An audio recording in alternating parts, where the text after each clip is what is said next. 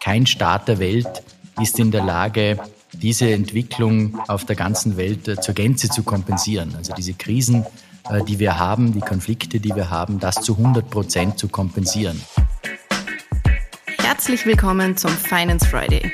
Momentan beschäftigen uns hohe Inflation und steigende Preise. Was bedeutet Inflation eigentlich genau? Wie entsteht sie und was kann man tun, um diese in den Griff zu bekommen und die Menschen in Österreich zu entlasten? Bei der Inflation handelt es sich um einen allgemeinen Preisanstieg. Also Preisveränderungen bei äh, Waren, bei Dienstleistungen sind ja grundsätzlich normal. Manche Produkte werden teurer, manche werden äh, ein bisschen billiger äh, und hängt natürlich von unterschiedlichen Faktoren auch ab.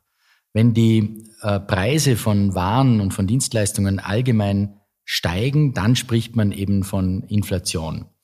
Ganz konkret bedeutet Inflation, dass man sich mit einem, äh, mit einem Euro beispielsweise plötzlich weniger leisten kann als bisher. Und langfristig führt die Inflation auch dazu, dass der Wert einer gesamten Währung sinken kann. Das sehen wir derzeit auch äh, gerade beim Euro, der im Vergleich zum US-Dollar doch einiges an Wert äh, auch eingebüßt hat. Wichtig ist, dass die aktuelle Inflation auf unterschiedliche Dinge zurückzuführen ist. Das ist zum einen natürlich der Krieg in der Ukraine, selbstverständlich. Das sind aber auch gewisse äh, Nachholeffekte aus der Corona-Pandemie. Eine Wirtschaft, die sich ganz intensiv und schnell, schneller wie erwartet, äh, erholt hat. Aber das sind auch äh, Dinge wie Lieferengpässe. Wer hätte sich gedacht, dass ein querstehendes Schiff im Suezkanal oder ein geschlossener Hafen in Shanghai solche Auswirkungen auf die Lieferketten haben kann? Also das sind die Gründe, aber besonders natürlich auch der Krieg in der Ukraine und die damit einhergehende Energieversorgungskrise, die die Energiepreise auch ähm, höher in die Höhe schnellen lässt.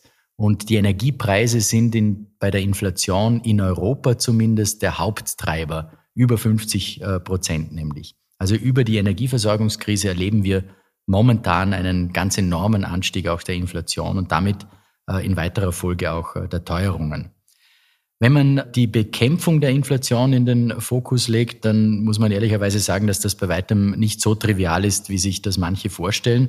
Kein Staat der Welt ist in der Lage, diese Entwicklung auf der ganzen Welt äh, zur Gänze zu kompensieren. Also diese Krisen, äh, die wir haben, die Konflikte, die wir haben, das zu 100 Prozent zu kompensieren, das äh, ist nicht möglich.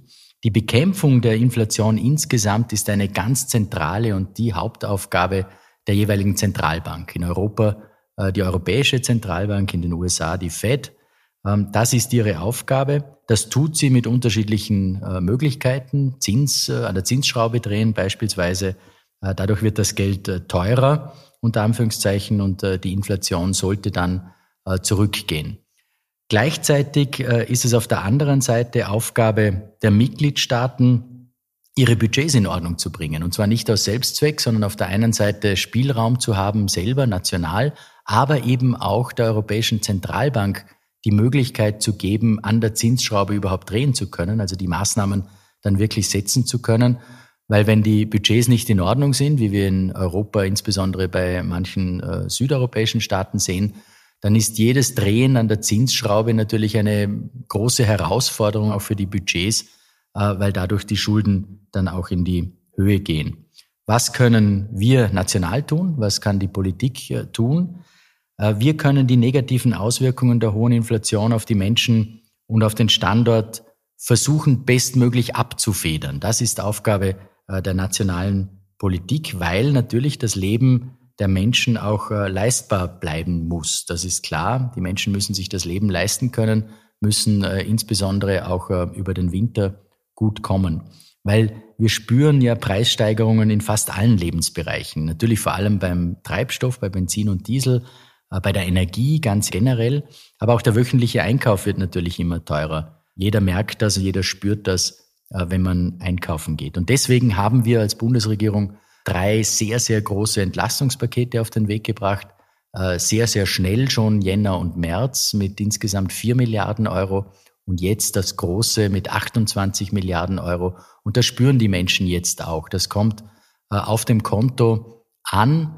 auf der einen Seite, wenn ich an den Klimabonus äh, und an den Teuerungsbonus von 500 Euro denke, und dann kommen auch noch die strukturellen Maßnahmen dann ab Jänner 2023. Das sind Entlastungsmaßnahmen, äh, die auch im europäischen Vergleich unglaublich hoch sind, was das Volumen betrifft, aber auch was die Geschwindigkeit der Umsetzung betrifft. Vielen Dank fürs Zuhören. Wenn dir die heutige Folge gefallen hat, dann abonniere den Podcast gerne auf Spotify, Apple Podcast oder einem anderen Podcast-Anbieter deiner Wahl. Mehr Infos zum heutigen Thema findest du in den Show Notes. Für tägliche Updates zur Arbeit der Finanzverwaltung und aktuellen Themen folge uns gerne auf unseren Social-Media-Kanälen. Die Links zu unseren Seiten findest du ebenfalls in den Show Notes. Die nächste Folge des Finance Friday erscheint kommenden Freitag. Bis dahin, alles Gute.